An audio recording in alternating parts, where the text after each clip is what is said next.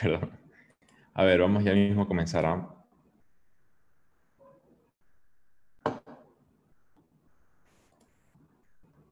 Ah, no, ya estamos, ya estamos en Facebook. Sí. Bien, en un minuto comenzamos.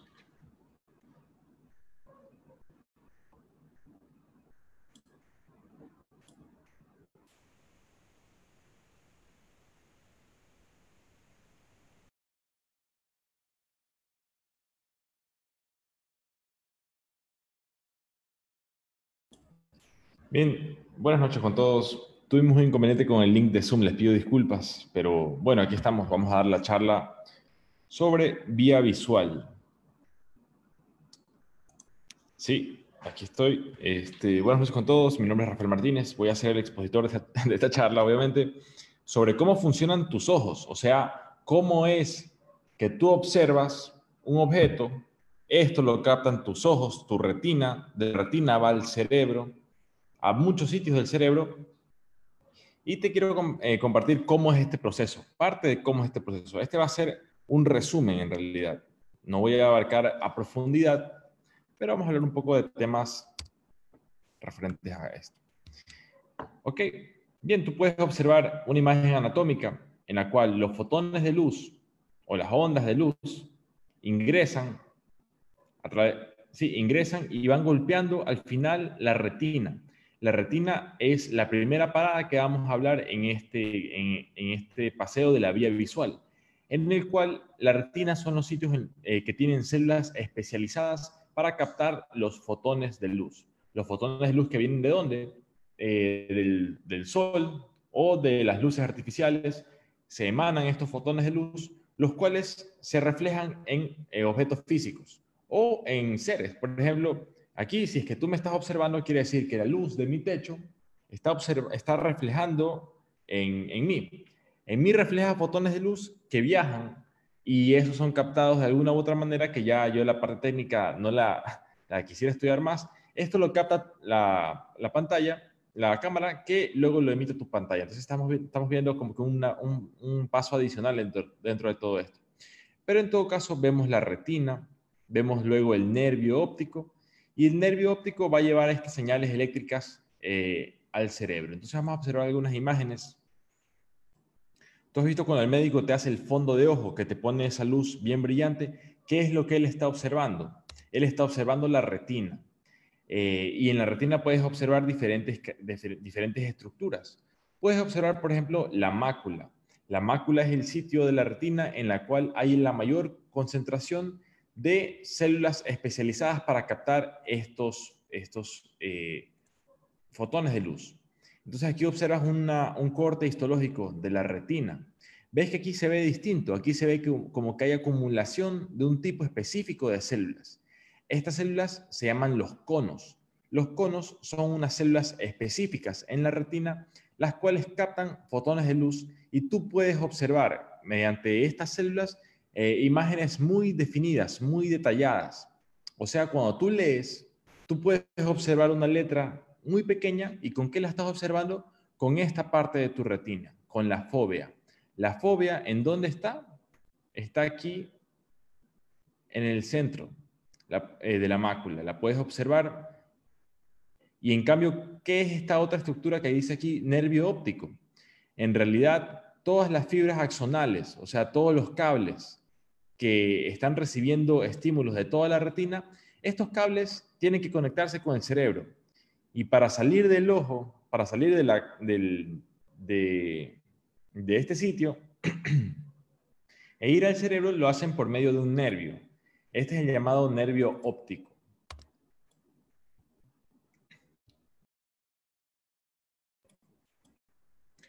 Sí, entonces observamos aquí otra figura que tal vez es un poco más didáctica, en la cual eh, si ves los fotones de luz, cómo ingresan golpeando, no golpeando, pero estimulando la retina. Estos fotones de luz van tocando las diferentes capas de la retina y evidentemente luego terminan afectando o estimulando los llamados fotorreceptores. Los fotorreceptores, como te menciono, son tipos específicos de células que captan fotones de luz, fotorreceptores. ¿Qué tipos de fotorreceptores hay? Hay dos, hay conos y hay bastones, así se les llama. Los conos te sirven para ver los colores y para ver eh, con gran agudeza visual. Entonces aquí donde te decía la fobia, la fobia tiene gran concentración de conos, conos a nivel de tu retina. Perdón. Y en cambio, ¿dónde están los otros, los otros tipos de fotorreceptores? Los que te decía que se llaman bastones. Ellos no están en el centro, no están en el sitio de mayor agudeza visual, sino que están en la periferia. O sea, te dan tu visión periférica. Eh, tú te has dado cuenta que en la periferia de tu visión, tú puedes observar los movimientos muy fácilmente. O sea, si es que algo se mueve al lado tuyo, tú lo captas fácilmente. Pero una letra, un libro, tú no lo puedes leer si está en la periferia de tu visión. ¿Por qué ocurre esto? Porque en la periferia de tu visión están encargadas células específicas que se llaman bastones que no miden agudeza visual. Lo que ellos pueden ver con mucha facilidad es movimiento. Por ese motivo, si te pasa alguien por atrás tuyo o, por al lado tuyo, tú observas ese movimiento con los bastones. Otro momento en el cual los bastones tienen mucha actividad es en la noche. Si has visto que en la noche tal vez leer un libro se te va a hacer muy difícil, pero observar en blanco y negro, ¿sí? observar movimientos, sí lo vas a poder hacer, porque en la noche también se activan los bastones. Entonces, te he mencionado dos tipos de fotorreceptores. ¿Qué es fotorreceptor? Son células en la retina que captan los fotones de luz. ¿De acuerdo? ¿Cuáles son estos fotorreceptores? Conos y bastones. Los conos, ¿para qué te sirven? Para ver los colores.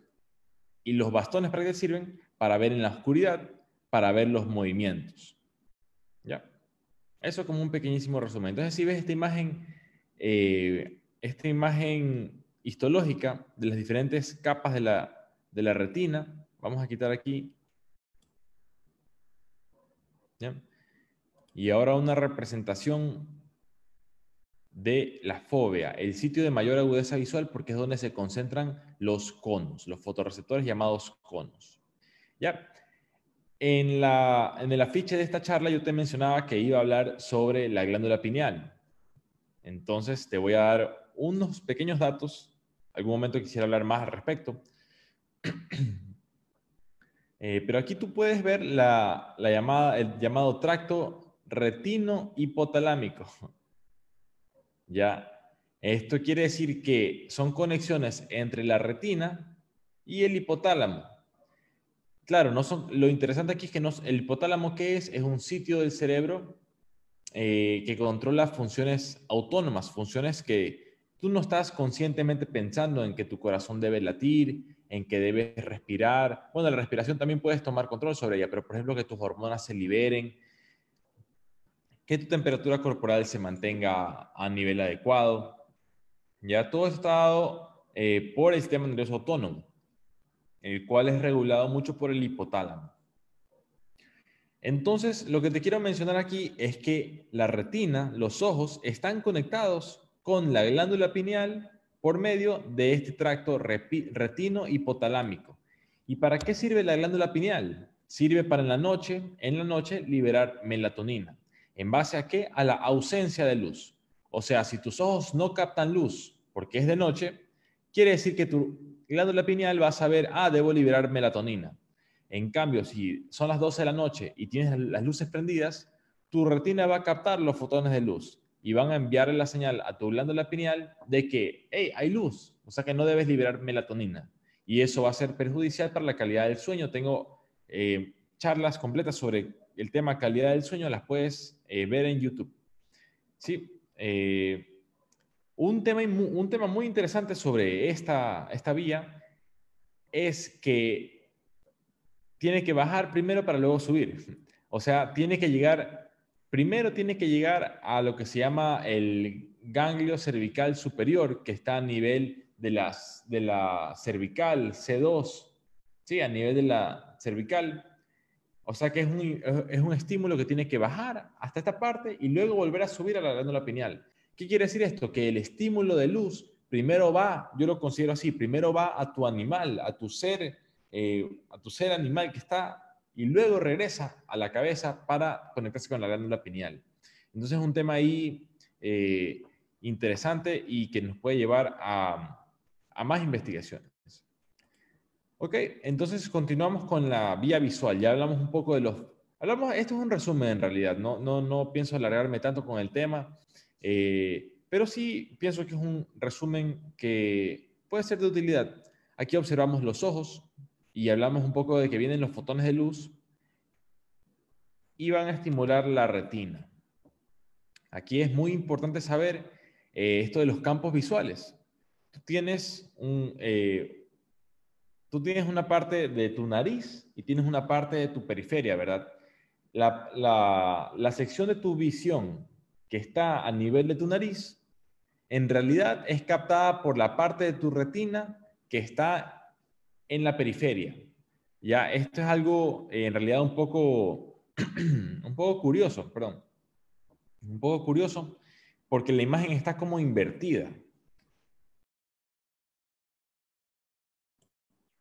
Y eso ocurre tanto eh, a nivel de, lo, de, un lado para el otro como de arriba hacia abajo. Entonces, ¿qué es lo que te quiero mencionar? Tú tienes aquí una retina temporal y una retina nasal. La retina temporal, los fotorreceptores de la retina temporal captan los estímulos del campo visual nasal. Y el campo visual temporal envía, o, o mejor dicho, la retina nasal capta los estímulos del campo visual temporal o, lateral. Lo puedes pensar también de manera lateral. ¿sí?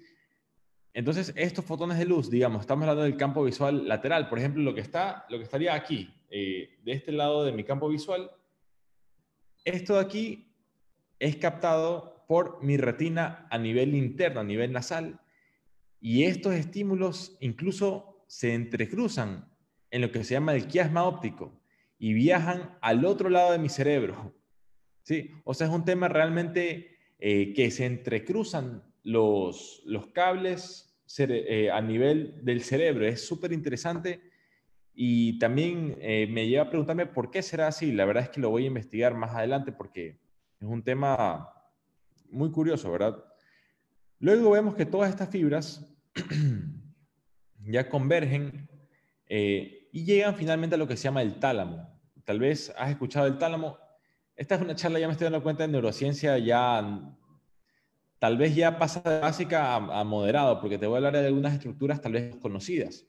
El tálamo es lo que se llama una estación de relevo, o sea, eh, los estímulos van haciendo conexiones a lo largo de muchos sitios en tu cuerpo.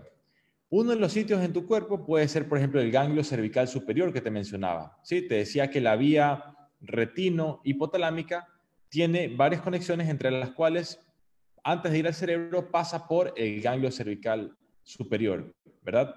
Este, asimismo, tú puedes observar en el tálamo que muchos estímulos, por ejemplo la visión, tienen que primero pasar por el tálamo para luego ir al cerebro consciente. La audición también es igual. Eh, los movimientos, o sea, casi todo lo que es consciente pasa por el tálamo, eh, excepto el olfato. El olfato es lo único que va directamente a la memoria.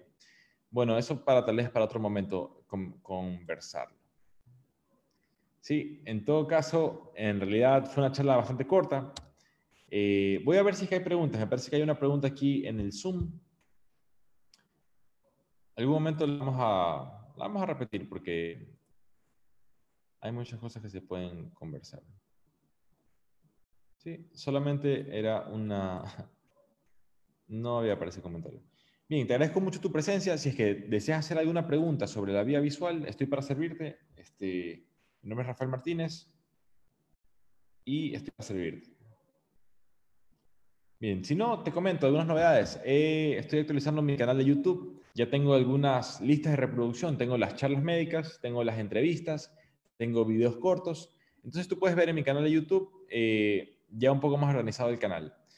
Más allá de eso, ya tenemos el menú para esta semana de Supersano Gourmet. Eh, tú lo puedes ver en la página supersano.com.es.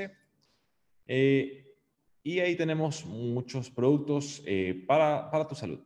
Bien, con eso me despido. Espero tengas una buena noche y nos vemos no tenemos charla programada todavía, excepto el viernes. El viernes sí voy a dar una charla sobre marketing para médicos.